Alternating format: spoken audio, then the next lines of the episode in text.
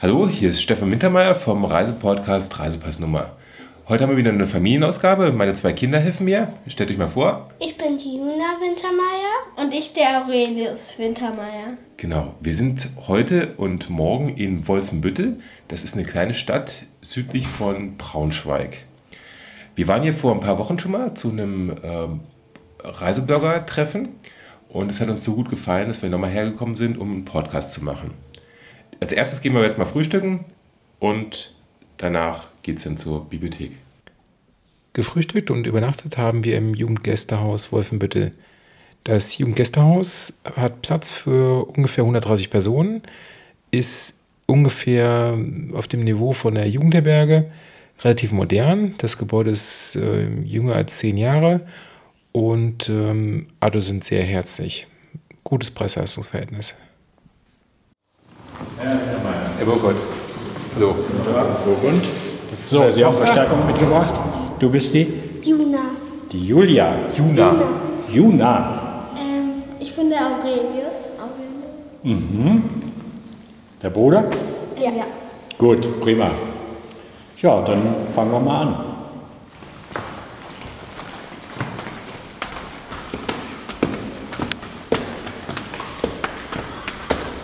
Es ist eine aktive Bibliothek, oder? Eine Forschungsbibliothek, kein Museum. So, bitteschön. Wenn man in die Bibliothek eintritt, dann ist das so ein Gefühl, wie als wenn man in einen überdimensionalen Würfel eintreten würde. An den Wänden sind die Bücherregale drei Stockwerke hoch. Also es ist ein sehr großer Raum. Die Mitte ist leer. Es gibt so ein paar Sitzgelegenheiten, aber da sind jetzt keine Bücherregale. Die ähm, Beleuchtung ist relativ dramatisch. Ähm, der Raum an sich ist eher dunkel, aber die Buchrücken sind angestrahlt vom Licht und ähm, das sieht schon sehr, sehr gut aus.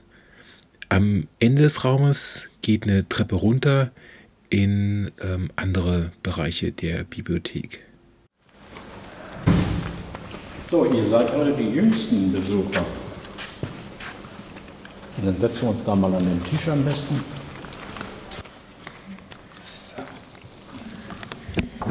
Seid ihr denn auch schon in einer Bibliothek, Kunden? Ja. Eine Schulbibliothek oder sowas? Gibt es das bei euch?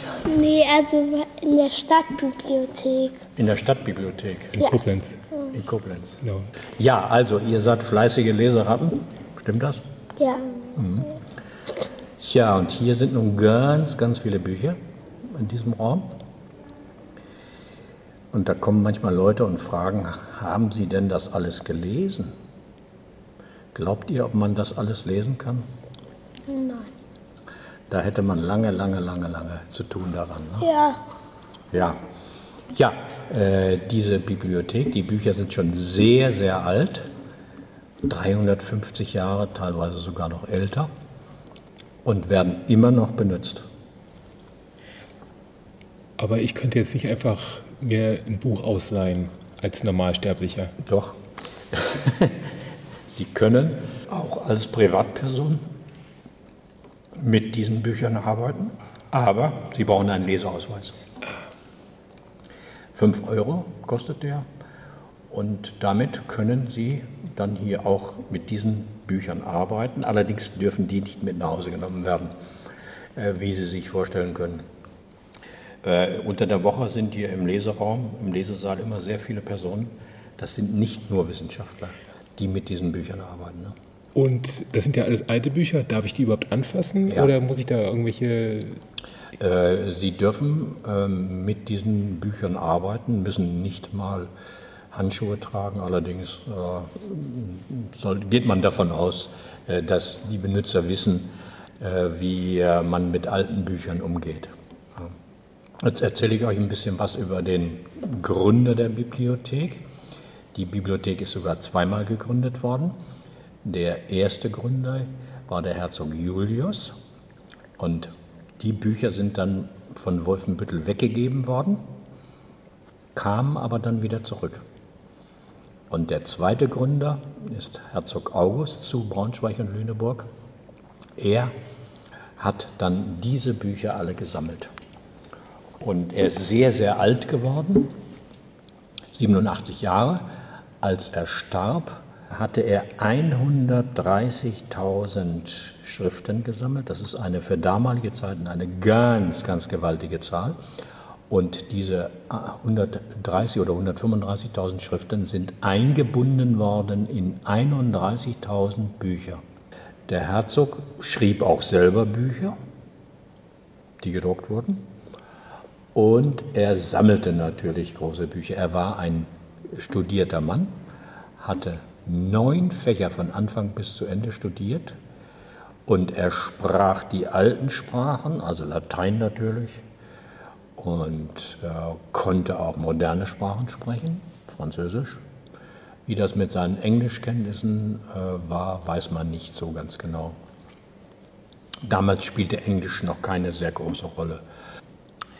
Und äh, der Herzog äh, teilte seine Bibliothek ein in verschiedene Gruppen, in verschiedene Sachgruppen. Und hier im Raum sind, also 20 Sachgruppen gibt es, hier im Raum sind äh, vier Sachgruppen aufgestellt, 58.000 Schriften, nicht Bücher, 14.200 Bücher. Ja. Und die größte Sachgruppe ist die Theologica, also Theologie, von der Ecke dort bis hier über die Tür hinaus. Äh, das sind, glaube ich, 38.000 Schriften, eingebunden in so und so viele Bände. Dann geht es weiter mit der Abteilung Historiker, also Geschichte, mhm. von dort bis in die Ecke da drüben. Und da oben, auf der obersten Etage, die beiden äh, äußeren äh, Abteilungen, sind die zwei kleinen Sachgruppen, Arithmetika, Rechenkunst und Ökonomika, ja, Ratgeberliteratur. Da stehen Kochbücher. Kochbücher in fünf oder sechs verschiedenen Sprachen. Dann stehen da Bücher, in denen beschrieben wird, wie ein Garten angelegt sein soll oder wie der Wald behandelt werden soll, damit er gute Erträge bringt und wie man Tiere in der Landwirtschaft behandeln soll. Also ganz praktische Geschichten. Ja. So, und diese Bibliothek ist zum ersten Mal äh, gegründet im 16. Jahrhundert durch Herzog Julius.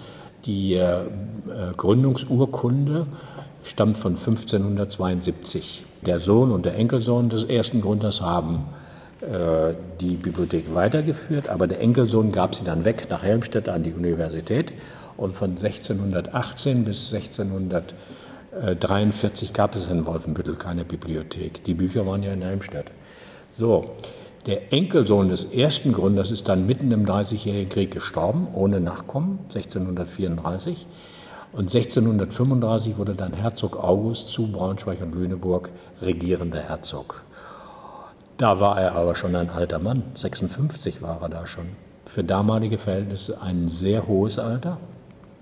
Und äh, er äh, hatte bis dahin schon sehr, sehr viele Bücher gesammelt. Jetzt kam er nach Wolfenbüttel. Das heißt, erstmal konnte er gar nicht kommen, weil Krieg war. Wolfenbüttel war zerstört und die Regierung war in Braunschweig. Aber dann konnte er Frieden machen und stellte seine Bücher im Pferdestall auf, im Marstallgebäude. Unten die Pferde und eine Etage darüber war die Rüstkammer, da waren die Waffen drin und die hat er rausräumen lassen. Äh, und dann stellte er seine Bücher auf. Und äh, Herzog August hatte große Reisen gemacht. Er war in Italien, in England, in Frankreich und in den Niederlanden und hatte dort äh, die berühmten Bibliotheken gesehen. Da gab es nämlich schon eine ganze Menge. Ja. Äh, und hat dann wahrscheinlich Anregungen äh, aufgenommen und die dann hier in die Tat umgesetzt. Zum Beispiel die, dass er äh, seine Sammlung in 20 Gruppen einteilte. Da drüben liegt der Katalog auf dem Bücherrad. Das sind sechs Bände, 7200 Seiten. Und schon gesehen? Wir können mal hingehen. Das Bücherrad ist so aus der Zeit um 1625, also aus dem Dreißigjährigen Krieg. Das sind nicht die Originalbände. Äh, die äh, Originalkatalogbände äh, sind gerade restauriert worden. Die waren über 300 Jahre in Benutzung. Die sahen ziemlich übel aus. Ja, also sehr, sehr angegriffen. Und die sind jetzt wieder gerichtet worden für, für viel Geld und digitalisiert worden. Die Bücher hatten ja damals, die neuen Drucke, jedenfalls keinen festen Einband. Und dann wurden die zusammengedreht und in ein Fass gesteckt und mehrere. Und dann wurden die, ohne dass sie beschädigt wurden, über weite Strecken transportiert. So, und dann kam so eine Wagenladung an mit Fässern. Dann hat der Herzog die Fässer öffnen lassen und hat sich diese Schriften angeschaut. Und dann eine Inhaltsangabe gemacht und äh, dann Zeichen vergeben, Signaturen, damit man die dann hinterher wiederfinden kann. Ja? Und dieser Katalog wird als Datenbank bezeichnet, mit vielen Kreuz- und Querverbindungen. Wie sagt man auf Treudeutsch? Links. Mhm. Äh, ja, er hat diese Inhaltsangaben in verschiedenen Sprachen gemacht. Er sprach ja mehrere Sprachen. Nicht? Und dann bekamen äh, die Bücher eine Nummer. So, und bei äh, der Aufstellung der Größen nach gibt es natürlich Schwierigkeiten. Ne? Und das hat er auch gelöst. Gut. Hat er das alles selber gemacht oder ja. hat er da äh, Leute also, für gehabt? Äh, die ersten 23 Jahre, glaube ich, hat er den Katalog selber geführt. Äh, insgesamt sind sechs Hände äh, nachzuweisen. Und äh, später ist nach, nach seinem Tode weitergeführt worden. Zu seinen Lebzeiten bekam er Schwierigkeiten mit seinen Augen, konnte nicht mehr richtig schauen. Äh, und dann hat er halt auch äh, jemanden beauftragt, einen Schreiber. Und schaut mal, wie schön der geschrieben hat.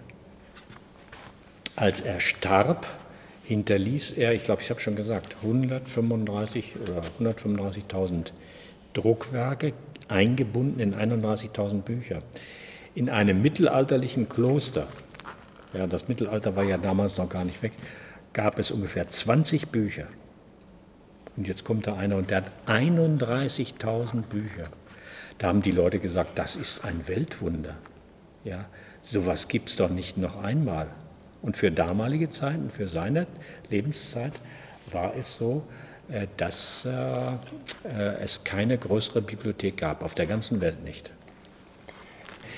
Er sammelte das gedruckte Wissen des 17. Jahrhunderts. Und auf diese Weise ist eine Bibliothek des 17. Jahrhunderts entstanden, die über eine Quellendichte verfügt, die es nirgendwo sonst gibt. Das ist auch mit ein Grund dafür, dass die Herzog-August-Bibliothek Nationalbibliothek für das 17. Jahrhundert ist. Ja. So, und jetzt will ich euch mal ein paar alte Bücher zeigen. Da können wir mal hineinschauen. Kennt ihr Robinson? Die Geschichte von Robinson? Nein. Nicht, noch nicht, noch, noch nicht, nicht, Noch nicht. Hier ist äh, Robinson, äh, ist auf einem Segelschiff gefahren. Das Segelschiff ist untergegangen und dann ist er auf einer Insel gelandet und musste da ganz, ganz lange leben. So, und äh, hier ist das Buch, das zum ersten Mal die Geschichte Robinsons erzählt, 1719 in London geschrieben.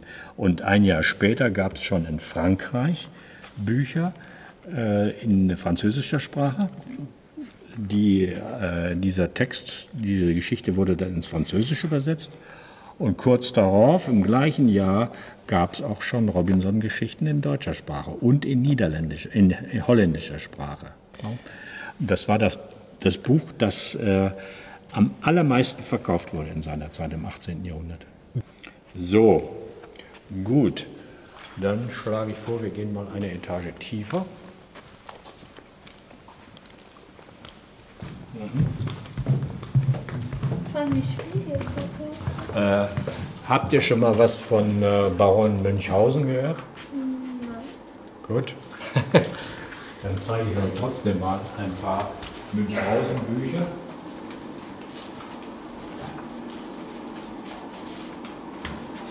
So, hier sind Münchhausen-Geschichten aufgeschrieben. Äh, der hat also ganz unglaubliche Abenteuer erlebt. Hier zum Beispiel war in Russland. In Russland gibt es viel Schnee.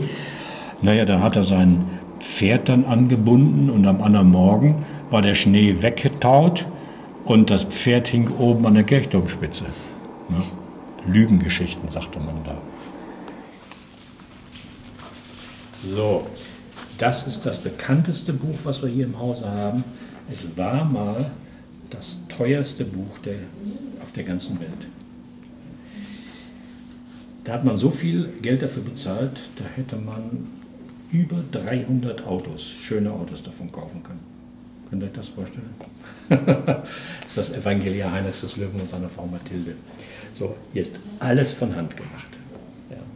Das Buch ist etwa 800 Jahre alt. Das ist nicht das Original, das ist eine Nachbildung. Ja. Nicht?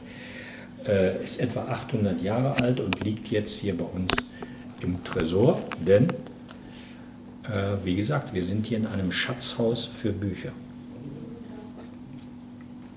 Ey, was ist das eigentlich? Das ist der Deckel. Das ist nicht das Originalbuch. Hier hat man ein Foto gemacht von äh, dem äh, Deckel des Buches. Wunderschön gestaltet. Ne? Ist das eigentlich. Bitte? Ähm, wie ist das eigentlich? Ist das eigentlich war das eigentlich ähm, dann da raustragend? Oder wurde das gemalt, das Gold? da? Äh, das, äh, das ist äh, gegossen, Messing. Äh, und hier in der Mitte ist eine äh, Kapsel und da sind äh, Reliquien drin, also Knochen von Heiligen. Okay. Das ist nachträglich, äh, äh, dieser Einband ist nachträglich geschaffen worden, aber auch schon uralt. Eine Frage. Ist das da drauf echtes Gold oder? Nein, nein, das ist kein, das ist kein Gold, das ist vielleicht vergoldet. Ja? Aber echtes Gold, das wäre viel, viel, viel äh, zu teuer geworden. Äh, das ist eine Holzplatte, wahrscheinlich eine Holzplatte, und da ist ein Samttuch äh, darunter und dann hat man diese Beschläge da aufgebracht. Ne?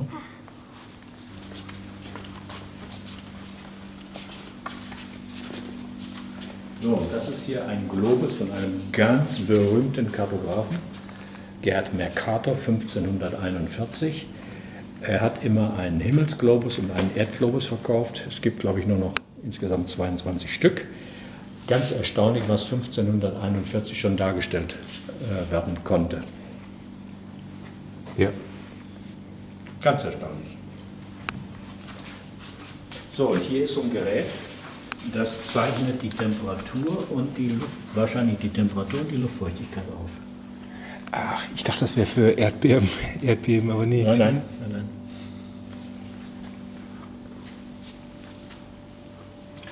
Denn äh, es muss ja gewährleistet sein, dass es hier nicht zu feucht wird. Das ist das größte der aufgestellten Bücher. Äh, 12 Kilogramm.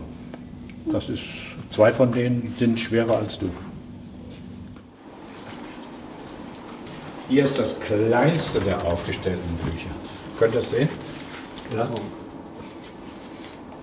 Ja.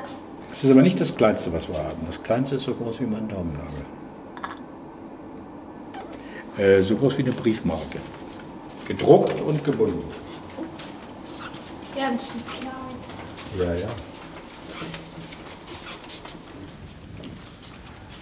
Das ist das Kabinett Zapf. Hermann Zapf und seine Frau haben etwa 200 Alphabete gestaltet. Äh, Sie haben äh, die äh, äh, Schriftgestaltung des, der zweiten Hälfte des 20. Jahrhunderts ganz entscheidend mitgeprägt.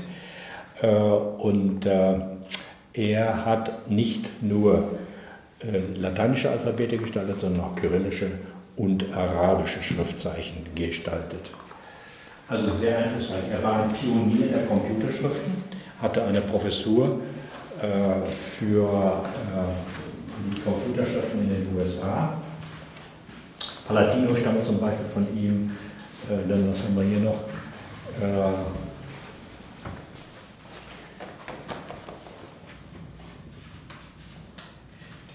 Italic, denn die Dingbats stammen, gehen auch auf ihn zurück und so weiter und so weiter. Und alles, was hier an der Wand zu sehen ist, ist mit der Hand geschrieben. Guckt euch das mal an.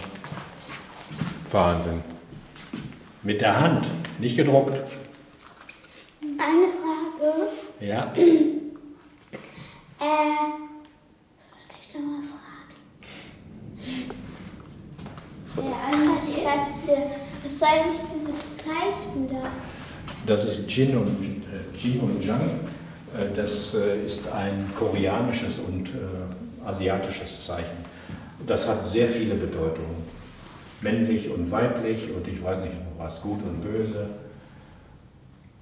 Gute Frage, hat mir noch niemand gefragt. Wenn, äh, ist das sowas so Das ist so eine Druckplatte. Ne? Von, mit dieser Platte ist das Blatt gedruckt worden. Okay. Ne? Spiegelverkehrt. Und damit. Ähm, das sind die Stichel. Damit wird äh, dann äh, äh, die Rille gestochen. Ne? Okay. Graviert nennt man das. Eine Frage. Ja. Gab es noch kein Schwarz und Weiß oder war es? Nee, nee, das, doch, doch, doch, doch, doch. Äh, da hat man halt Gold genommen als Untergrund. Ne? Mhm. So, und hier zum Abschluss noch ein schöner Spruch. Der Mensch lebt so dahin und nimmt das Licht in Acht, wie jede Stunde ihm sein Leben kürzer macht. Tja. Ja, ihr habt äh, eine ganze Menge Fragen gestellt. Normalerweise fragen Kinder sehr wenig. Aber, tja, man merkt, dass ihr schon eine Ahnung von Bibliotheken habt. Ja, dass ihr Bibliothekskunden seid. Ja, ich muss jetzt leider los. Keine, vielen, vielen Dank. Es hat mir ja. hat, war sehr gut, mir sehr Schön. gut gefallen und danke, dass Sie sich so den Kindern auch angenommen haben. Ja, natürlich, deshalb. Seid ihr auch mal Tschüss? Deshalb bin ich ja mitgegangen. Also, alles Gute, ne? Ja. Habt ihr jetzt Ferien oder was? Ähm, äh, nee, nur ein langes Wochenende. Ach, jetzt wegen Himmelfahrt. Genau. Also. Danke, bis dann. Tschüss. Tschüss. Nach unserem Besuch in der Bibliothek sind wir ins Stadtbad Ockeraue gegangen. Das ist das Schwimmbad in Wolfenbüttel und es ist ein richtig, richtig gutes Schwimmbad. Der Preis ist recht günstig. Ich habe bezahlt für einen Erwachsenen und zwei Kinder 11,50 Euro für die Tageskarte. Kann man nicht zu sagen. Und ähm, das ist so ein richtig äh, tolles Schwimmbad. Aurelius, wie hat dir das gefallen?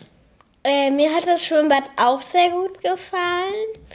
Neben dem Schwimmbad ist auch noch so ein kleiner Minigolfplatz. Da waren wir auch mal kurz. Der war auch sehr gut. Genau, den muss man aber extra bezahlen. Ähm, ja, und ähm, im Sommer kann man auch das Dach hochfahren, also wie beim Cabrio. Genau, das Schwimmbad hat, ein, hat so ein Dach, das man verschieben kann. Das wird im Sommer aufgemacht. Ansonsten ähm, gibt es da mehrere Schwimmbecken. Also es gibt ein, für Babys was, für Kleinkinder was. Es gibt einen Schwimmerbereich, also für, zum Bahnschwimmen und ähm, noch ein drittes Becken. Es gibt einen Außenbereich, es gibt so ein angeschlossenes Freibad. Es ist eine riesige Anlage. Ähm, wahrscheinlich mit das schönste Schwimmbad, was ich in Deutschland jemals gesehen habe. Oder Aurelius, hast du schon mal ein schöneres gesehen? Ähm, ich glaube nicht. Nein. Nee, also wenn man da mal in der Nähe ist, auf jeden Fall dahin gehen. Das ist auf jeden Fall gut investierte Zeit, gut investiertes Geld. Am zweiten Tag sind wir dann äh, ins Stadtzentrum gegangen, ähm, auf den Rathausplatz und haben da eine Stadtführung gemacht. Und da blende ich jetzt ein. Das Reiterdenkmal ist da, aber da treffen sich Leute. Vielleicht treffen die sich da. Vielleicht ist das falsch kommuniziert. Da gehen wir nach vorne hin. Guten Morgen. Herr ne? Genau, Herr Engel. Ja, grüße so, Sie recht Hallo, das sind, meine, das sind meine Kinder. Hallo, grüß euch. Das ist die Juna. Hallo. Ja, Ruhe, das machen wir aus. Ach, ja, kein Problem. Nein. Ich wollte einfach nur mal die Augen gesehen haben. Okay. Ne? Gut. Ja, Wolfenbüttel. So ein bisschen allgemeines haben Sie vielleicht gehört, aber ein paar Sachen einfach ja. weg. Erstmal, wenn Fragen sind, immer raus damit. Ne? Ihr geht schon zur Schule, bestimmt? Ja. Und da habt ihr auch gelernt, ja. es gibt keine dummen Fragen. Gut, so ein paar Formalien nur vorweg. 1118, die erste urkundliche Erwähnung. Man weiß in der Regel bei alten Orten nie, wie alt sind sie wirklich. Ja. Klar, kann auch 100 Jahre schon älter sein, aber wann steht zum ersten Mal auf einer Urkunde mit Siegel und Wappen das Datum 1118? Und wenn ihr jetzt mal da drauf guckt, ihr könnt das schon lesen bestimmt? Ja. Aha, was für eine Zahl steht da oben? 900. Ne? Das heißt, Wolfenbüttel feiert in diesem Jahr Geburtstag, einen besonderen Geburtstag, 900 Jahre. Ja. Ist eigentlich relativ spät äh, die erste urkundliche Erwähnung oder Gründung, wenn man das ruhig mal so belässt. Denn hier gibt es Orte um Wolfenbüttel herum, so 8. bis 9. Jahrhundert. Ja. Von den Sachsen geprägt, die Region. Okay. Wir sind ja hier in Niedersachsen. Ja. Ne? Also. Aber in diesem Jahr, und wenn ihr dann im Sommer nochmal wiederkommt, gibt es viele Feste. Stadtgrabenfest, äh, Altstadtfest. Dieses Jahr ganz aktuell jetzt Lessingfest, haben Sie vielleicht auch gelesen. Mhm. Ähm, Toleranz und Verantwortung ist so dieses Stichwort etc. Ja, also da wird dieses Jahr geht richtig was los. Die Wolfenbüttler sind sonst mehr so die bisschen ruhigeren, bedächtigeren. Aber wenn gefeiert wird, dann kommen sie alle so raus. Ne? Ja, zum Namen vielleicht noch etwas. Der Name Wulferes Butler kommt praktisch auch aus der damaligen Zeit, der Urname von Ja. Wolfenbüttel. Wulferes war so ein alter sächsischer Eigenname Ja. von einem der Sachsen, die hier gleich haben. Und Butler stand so für kleines Anwesen, kleine Gemeinde, kleiner Ort. Ne? Wo kommt die aus? War das Koblenz, Koblenz, genau. Ich mal so ein bisschen geguckt hier. Ist natürlich ein bisschen größerer Ort hier. Ne? Das ist schon klar. Wie viele ähm, Einwohner hat Wolfenbüttel? Also insgesamt 55.000. Dazu gehören aber etwa so zehn Dörfer um Wolfenbüttel herum, die eingemeindet sind, die mittlerweile zur Stadt dazugehören. Ah, okay. Der eigentliche Kernbereich sind ungefähr so 45.000. Also Okay. ein kleines Mittelstädtchen kann man sagen, Mittelzentrum. Und unser Oberzentrum ist ja nicht weit weg von hier, die Stadt Braunschweig. ah, okay. Ne? Gut, ja, das dazu so ein bisschen. Ja, hier in diesem Bereich, das ist so der, der Hauptbereich von Wolfenbüttel, sagen wir das Zentrum von Wolfenbüttel, der Stadtmarkt. Mittwochs ist hier Markttag, samstags ist hier Markttag und ich sage immer so, samstags für jeden richtigen Wolfenbüttler, dann nimmt er auch seine Kinder mit. Was macht man vormittags? Geht in die Stadt auf den Markt. Ja, geprägt im Schwerpunkt durch das Rathaus, vor dem wir hier so stehen. Das ist ungefähr so 400 Jahre alt, also um 1600 entstanden. Ja. Und äh, hier war alles sehr sumpfig, sehr morastig. Hier musste man erstmal das Ganze trockenlegen, damit man überhaupt so lang gehen kann, so wie wir das heute machen, ne? damit man vernünftig hier gehen kann. Und dann wurde hier, wie gesagt, das Rathaus errichtet und das war der Kernbereich des Rathauses und dann ging es immer weiter, immer größer wurden äh, die Aufgaben der Stadt, die Einwohnerzahl wuchs, also wurde der Bereich auch größer. So, jetzt habe ich eine Frage an euch. Wisst ihr, was eine Elle ist? Ja, Ja? gehört. Was ist eine Elle? Ich habe vergessen, aber ich weiß es, glaube ich. Ich glaube. Ja, du fasst das schon an hier, ne? Das ist so eine Elle, ne? Ah ja, stimmt, da Ende Genau. Für das ja letztens Genau. Und eine Elle war früher wichtig. Für was war eine Elle wichtig? messen. Zum Messen, genau. Ich weiß, dass wir in Englisch, da haben wir nämlich so ein kleines Englischbuch gemacht mit den, also mit den Körpermessgeräten. Okay. Ne? Und jeder von uns hat eine andere Elle, ne? Ist so, ne? Deine ist ein bisschen kürzer, die wächst natürlich noch als meine. Ihre ist wahrscheinlich noch ein bisschen länger als meine, ne? sie ist ein bisschen größer. Und so war es früher auch in den Städten. Jeder Ort hatte seine eigene Elle gehabt, ne? Und wisst ihr denn, wie lang die Wolfenbüttler Elle ist? Nein. Nee, ne? Ich auch nicht. Wollen wir mal nachmessen gehen? Ja, dann komm mit. Dann gucken wir mal. So, jetzt guckt euch mal um. Könnt ihr euch vorstellen, wo vielleicht die Elle ist? Die Wolfbüttler-Elle. Wird schon fast ganz heiß. Die verbrennt euch gleich dran. Ja, genau. Das ist die Wolfenbüttler-Elle. Hat man extra hier festgemacht, dass nicht jeder die mit nach Hause nimmt. Ne? Dann vergisst man sie vielleicht wieder zurückzubringen. So, und von wo bis wo geht das Maß der Elle jetzt? Guckt euch das mal an. Hallo, Wolfgang, grüße dich. Ich glaube von hier bis da. Noch was ganz von da, genau. Ne? Praktisch von hier, hier fängt schön dieser gerade Bereich an. Das ist noch so ein bisschen die nächste Zierde oder irgendwo muss die Elle ja fest sein. Also von hier ne? bis nach da. Und das ist eigentlich, wenn man das so sieht, Ist deutlich länger als eine Menschenelle, ja? eine ganz schön lange Elle hier. Ne? Ja. Warum auch immer das entstanden ist. Also die Frage konnte mir bis dato auch keiner beantworten. Aber das, man muss sich einfach nur mal einigen auf ein Maß und das war's. So, jetzt kannst du nachmessen. Also, wie lang ist die Elle? Ich wusste es auch nicht, dann merke ich mir das gleich mal für folgende Generationen. Du hast offensichtlich.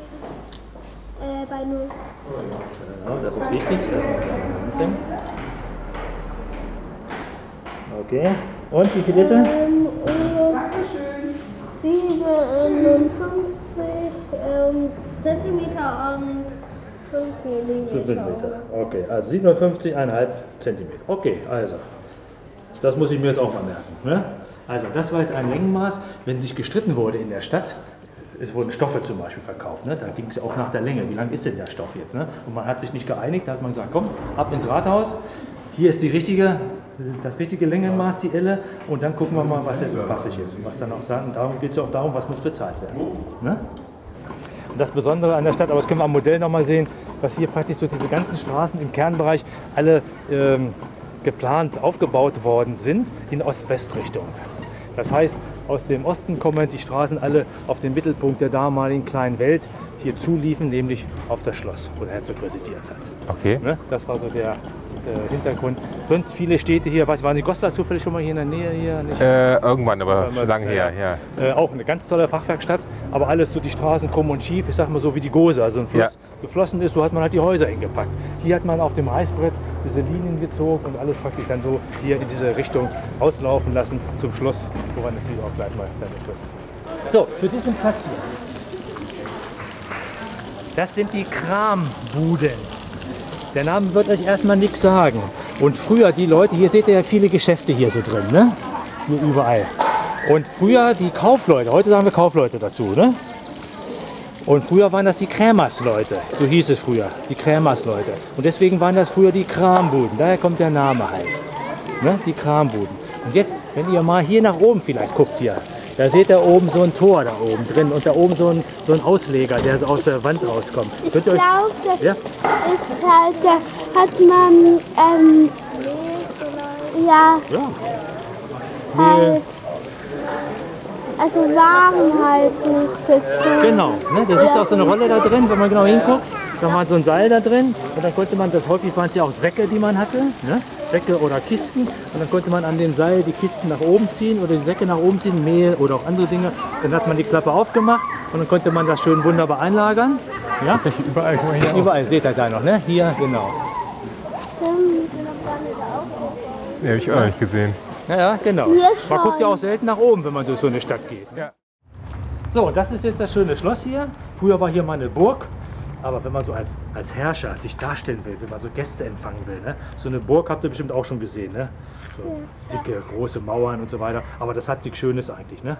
Und da hat der Herzog gesagt, vor 300 Jahren, aus der Burg, da mache ich was Schönes, ein schönes Schloss. Die Burg mache ich viel größer, schöne Fenster baue ich hier rein, schöne Figuren hier, also das alles, was ihr hier seht. Und so, wenn man jetzt hier jemand besucht, denkt man, oh, das ist ja ein schöner Standort. Ne?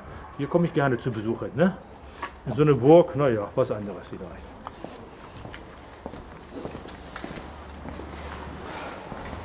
So, und das ist jetzt so praktisch die Außenmauer der Burg hier. Bis hier ging die Burg. Das war eine Wasserburg, deswegen ist auch ein Wassergraben um die Burg. Und hier sieht man, hier war das alte Tor drin.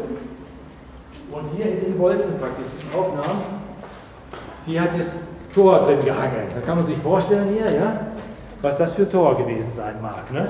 Ja. Konnte man nicht einfach mal so, wie man es heute im Fernsehen sieht, mal so ein bisschen gegentreten und dann ist es aufgegangen ja, oder kaputt gegangen. Also hier war schon richtig eine ganz massive Tür, Tor drin halt. Das ne? sieht man. Das sieht man, ne? Genau. So, jetzt habe ich hier eine Aufgabe an euch. Äh, Guckt euch mal die Fenster hier an. Vielleicht fällt euch bei den Fenstern ja ein bisschen was auf. habe ich schon eigentlich äh, schon, ne? gestern gesehen. Ja, nämlich? Die sind manchmal gemalt. Ja, genau, ne? Hast du also schon gesehen gestern, okay.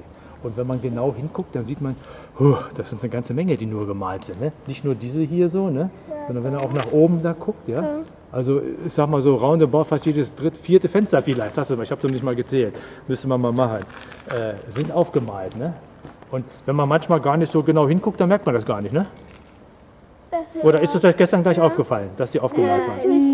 Nicht direkt. Nicht direkt, ne? Man muss da schon genau hingucken. So, ne? Ist manchmal auch eine Frage, wie ist das Licht so, ne? Manchmal kann man es sehr schön sehen und manchmal, wenn es so ein bisschen schummrig ist, merkt man das gar nicht so, ne? Und warum hat man das gemacht? Ha, Ach so, damit die Angreifer dachten, da wäre ein Fenster und dann haben die da geschossen. ja, die Idee ist schon gar nicht so ganz schlecht. Von außen würde es gut passen. Auch von außen sind einige aufgemalt. Aber hier geht es mehr um die Gäste, die zu Besuch kommen, so wie ihr, ne? Was wollte man denen zeigen? Das man gut malen kann. Oder da- das ist schön aus. Dass es schön aussieht, ne? Guck mal, so schön gleichmäßig. Man kommt hier rein und schön gleichmäßig alle diese Fenster, ne? Wunderbar, ne? Und überall, wo jetzt die Fenster aufgemalt sind, wenn man das nur hätte so einfach angemalt, ne? Dann würde es sehr unruhig aussehen, ne? Dann hat man mal Fenster, mal hat man wieder keine, dann hat man mal wieder welche, ne? Das wirkt dann so ein bisschen gestoppelt aus, ne? Und so sieht es sehr schön gleichmäßig aus und man denkt, oh, das ist ja ein toller Hof hier eigentlich, ne? Alles voller Fenster, ne? Äh, war der Herzog, war das eigentlich August, war das eher der Vorname oder der Nachname? Die hatten oft nur einen Namen dann- gehabt. Die hatten nur einen Namen. Manchmal hatten sie noch einen Zusatz gehabt. Und zwar, das war Herzog August, der Jüngere, weil es mehrere Augusts gab. In Dresden zum Beispiel gab es Herzog August den Starken. Ne? Und dann gab es den Jüngeren. Dann gab es Herzog August, dann, äh, oder es gab noch andere Namen. Äh, der Herzog Heinrich der Ältere zum Beispiel. Ne? Wenn es mehrere Heinrich gab, dann war der eine der Ältere und der andere war der Jüngere. Da gab es ganz verrückte Namen teilweise. Der Wunderliche gab es. Ne? Und Otto der Kleine und ach, wie sie alle hießen da. Ne? Das ist ganz witzig. Aber eigentlich hatten sie nur einen Namen, aber oft so ein kleiner Zusatz, damit man wusste, wer ist es denn genau von diesen verschiedenen. Ne? So, früher gab es ja viele Pferde auch hier. Ne? Da gab es noch keine Autos. Im 16., 17. Jahrhundert. So, und wenn die Pferde mal Durst hatten, Gesundheit, was haben sie dann gemacht? Was brauchten sie? Wasser? Ja, und wo haben sie das hergeholt? Da Hier, genau. Ne, das kann man ganz gut sehen. Denn hier an so einer Mauer, oh, das ist gar nicht so einfach, ne, dass das Pferd was zu trinken kriegt. Ne? Und hier kann man sehr schön sehen, das war die, das war, genau, das da war die, Genau. die Pferdetränke. Hat man das Tor aufgemacht, dann konnten die Pferde so langsam runtergehen und dann konnten sie richtig schön trinken oder saufen, wie man so schön sagt bei den Tieren. Ne? Okay, das war so die Pferdetränke. Und bitte Nancy Lessingstadt, das wird euch jetzt nicht so viel sagen, was ich jetzt mal so, aber für den Ja. Papa vielleicht doch dann. Ne? Okay. Und äh, zwar hat Lessing von 1770 bis 81 hier gelebt, also die letzten elf Jahre seines Lebens. Und ähm, ich hole mal ein bisschen aus. Ähm, er hatte auch keine glücklichen Jahre unbedingt hier, aber es war trotzdem eine wichtige Zeit für ihn. Und äh, warum kam er überhaupt erstmal nach Wolfenbüttel? Lessing war vorher in Hamburg gewesen, hatte einen Verlag gehabt mit einem Freund und der ist pleite gegangen. Und äh, so mit Geld konnte Lessing eh nie so richtig umgehen, das war sein Problem. Er hat manchmal auch gerne gespielt, so Geld verzockt, so, das war nicht sein Thema. Also kurzum, Lessing war auf der Suche nach einem Job und Karl I., Herzog hier von Braunschweig, Wolfenbüttel, hat gesagt, lieber Lessing, komm zu mir nach Wolfenbüttel, du kannst bei mir im Schloss wohnen, das war schon ne, nicht schlecht, kannst meine herzogliche Bibliothek leiten, die Bibliothek damals, auf dem Modell kann man es mal ganz gut sehen, die stand hier auf dieser großen Rasenfläche und du kannst schönes Geld bei mir verdienen. Also gesagt, getan, Lessing kam nach Wolfenbüttel. Aber die erste große Enttäuschung fing damit an, er kam ans Schloss, hatte da links oben auch so seine fünf, sechs, sieben Räumlichkeiten gehabt für sich und seine Köchin. Und, äh, aber ansonsten war das Schloss leer. Was war passiert? 15 Jahre vorher nämlich ist der Herzog mit seinem ganzen Gefolge von Wolfenbüttel nach Braunschweig gezogen. Wieder heim in seine alte Stadt eigentlich. Und äh, er wollte damit die Braunschweiger so ein bisschen mehr unter Kontrolle, unter Griff haben. Denn die Braunschweiger machten immer, was sie wollten. Hatten viel Geld gehabt, Kaufleute, es gab auch Kriege zwischen Braunschweig und Wolfenbüttel. Und da verarmte Wolfenbüttel in dieser Phase. Und in, dieses, in diesen Niedergang, den damaligen Niedergang von Wolfenbüttel kam Lessing dann so als Geisteswissenschaftler, hier als Schriftsteller, Aufklärer hier nach Wolfenbüttel. Das war natürlich schon demoralisierend auch ein bisschen für ihn. Er ist immer viel auch dann nach Braunschweig hin und her gependelt, hat dann da so seine Leute getroffen, mit denen er so reden, diskutieren, streiten konnte. Aber sein Arbeitsplatz hier, die Bibliothek, damals ein ganz tolles Gebäude, achtes Weltwunder hat man es auch bezeichnet, die größte Bibliothek in Europa mit 135.000 Büchern. Also das war schon was. Bei uns wurde gesagt, dass das äh, sogar früher die ähm, größte, äh, also die Bibliothek mit den meisten Büchern Ja. der Welt war. Ja, früher war Europa und die Welt fast, so gleich. fast ähnlich. Genau, ja. Es kann, ich habe es immer so von Europa gehört, jetzt weiß ich nicht, ob vielleicht noch im äh, arabischen Ja, Raum ja. oder so da hier. Auf jeden, Fall war, auf jeden Fall war es mit einer der größten. Größten, Ja, definitiv, genau. Also da, da, das ist so, genau. Und auch sehr wertvolle, teure Bücher, da habt ihr einige gestern ja bestimmt auch in dem Raum gesehen. Ne? Ja. Und wie gesagt, Lessing hat hier gewohnt, erstmal im Schloss, dann kam er hierher, das Haus wurde frei. Dann hat er hier seine Frau geheiratet, Eva König. Äh, da fing aber auch sein Unglück an, Weihnachten 1977, 1777 hat sie ihm einen Sohn geboren, aber der hat die ersten 24 Stunden nicht überlebt. Und zu einem Unglück ist dann sie 14 Tage später auch gestorben. Also hat er Frau und Kind verloren. Es war keine leichte Zeit für ihn. Aber er hat die Emilia Galotti geschrieben in Wolfenbüttel. Nathan der Weise, kennt man vielleicht mit der Ringparabel. Diese Figur erinnert an Nathan den Weisen. Also er hat schon hier auch sehr, sehr viel gemacht und auch bewegt hier in Wolfenbüttel. Und deswegen nennt Wolfenbüttel sich auch Lessingstadt. Neben der Bibliothek gibt es noch ein anderes kleines Museum und dort gibt es ein Modell der Stadt Wolfenbüttel. Und das schauen wir uns jetzt mal an. Sie fragen immer nach. Postleitzahl. Die müssten Sie Ihnen 56068. Warten Sie. Haben Sie erstmal aufgenommen? Fünf? 6068. Jawohl, recht schönen Dank. Okay. Ich muss noch fragen. Ja, bitte? Hab's aber vergessen wieder. Wenn es dir einfällt, dann raus damit. So, das ist das alte Wolfenbüttel vor ungefähr 250 Jahren. Huh, also ein paar Jahre her. Ne? Und was man erstmal sieht, ihr seht ja sehr viel Blau hier, ne? Um Wolfenbüttel herum. Die Flüsse. Ne? Genau, das steht für Wasser für die Flüsse. Ne? Das heißt, Wolfenbüttel ist komplett von der Oker umflossen worden und auch viele Wasserwege, aber sieht man hier auch der große Graben, gingen direkt durch Wolfenbüttel durch. Und dann kann man eins noch ganz gut sehen, wenn ihr hier mal so ein bisschen hinguckt, hier, hier so, ja, das ist die Stadtmauer von Wolfenbüttel. Muss man sich vorstellen, so etwa 10 Meter hoch. Ja, huh, da war schon ganz schön schattig hinter der Mauer hier, ja. Und das war der Schutz dann entsprechend gegen fremde Soldaten, gegen die Feinde. Die mussten erstmal durch das Wasser durch, wenn sie nach Wolfenbüttel kommen wollten. Und dann waren sie an der Mauer. Und wenn sie an der Mauer waren, dann wurden sie hier von diesen Bastionen, das sind so diese Eckpunkte, entsprechend beschossen, angegriffen, damit sie nicht über die Mauer in die Stadt rein konnten. Ist das jemals passiert? Oder? Nein, in dieser Form nicht, aber ich sage gleich nochmal, Okay. dass Wolfenbüttel zweimal geknackt worden ist. Da kommen wir gleich nochmal dazu. Sage ich gleich noch was zu. Also das waren die Bastionen und hier waren immer so die Soldaten auch entsprechend, ne, mit ihren Waffen, mit ihren Kanonen und allem, was sie hatten, um entsprechend dann die Stadt zu verteidigen. Und dieser Bereich hier, da seht ihr das Schloss, das kann man glaube ich noch ganz gut erkennen. Dahinter diese Kapelle, die gibt es nicht mehr, die ist dann auch irgendwann aus Holz baufällig gewesen, hat man abgerissen. Aber das Gebäude, das kennt ihr hier, das und wir stehen hier in diesem Gebäude. Ne? Das ist früher mal eine Turnhalle gewesen, die Jahn-Turnhalle. Das war die Turnhalle für das Gymnasium im Schloss. Als da die ganzen Mädchen noch waren, nur Mädchen waren, hatten sie hier ihren Sportunterricht hier. Ne? Und ich habe hier mal Basketball spielen gelernt hier. Ne? Wolfenbüttel ist eine Basketballstadt. Da war hier früher so Basketball los. So, dann die Bibliotheksrotunde, die es heute nicht mehr gibt, ne, wo du gefragt hattest, wo stand die denn? Das ist das Lessinghaus, da sind wir hier so lang gegangen. Heute das, die Bibliothek steht etwa hier so, ne? diese große Bibliothek. Und das war die alte Bibliotheksrotunde, die stand dann hier so auf diesem Rasen etwa. Ne? Hab ich auch mir schon gedacht. Ja, genau. Ne? Ey, was ist das? Das war die alte Bibliothek. Ne? Hier war Lessing, der wohnte hier in dem Haus, also ein ganz wichtiger Schriftsteller. Und der hatte die Verantwortung für die Bibliothek, für die 135.000 Bücher. Das hier sieht heute ganz anders aus. Heute, diese, diese Mauer gibt es nicht mehr. Wir sind quasi jetzt hier, wo das Wasser ist. Genau. Und früher war das so. Und die ganzen Stadtmauern, mehr oder weniger, es gibt nur noch ganz, ganz wenig davon, hat man alle abgerissen. Man wollte die Mauern nicht mehr haben. Die hatten auch keine militärische Bedeutung mehr. Und dann hat man dort, wo die Mauern waren, teilweise sehr schöne Häuser gebaut. Ne? Wie viele Menschen haben jetzt hier ungefähr gewohnt? Also das waren ungefähr äh, in der Zeit so 9000 Menschen, die da damals waren. Und dann etwa, als der Herzog dann ausgezogen ist nach Braunschweig, dann sind etwa 3000 Wolfenbüttler mit ihm mitgegangen. Handwerker, Soldaten, allem was dazu. Der ganze Hofstaat gehörte dazu. Ja, und das war eine ganz, ganz arme Zeit für Wolfenbüttel. das Und Wolfenbüttel hat sich wieder so ein bisschen gefangen. Warum? Um die Stadt herum wurden dann Flächen frei, die früher so die Herzöge hatten, so zum Reiten und was weiß ich. Und dort hatten dann die Bürger Gartenbau betrieben, also Gemüse angebaut, für sich selbst erstmal. Dann konnten sie damit Handel betreiben, sind dann bis zum Harz gefahren.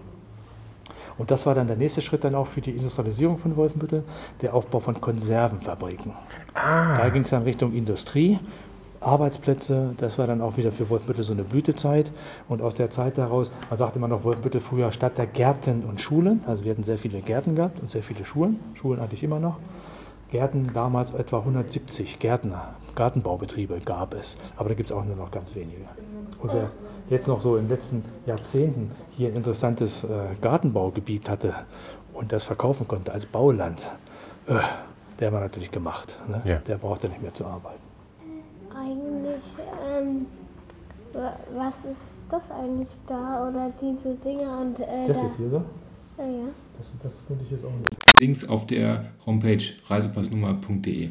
Bis zum nächsten Mal. Tschüss! Tschüss. Tschüss.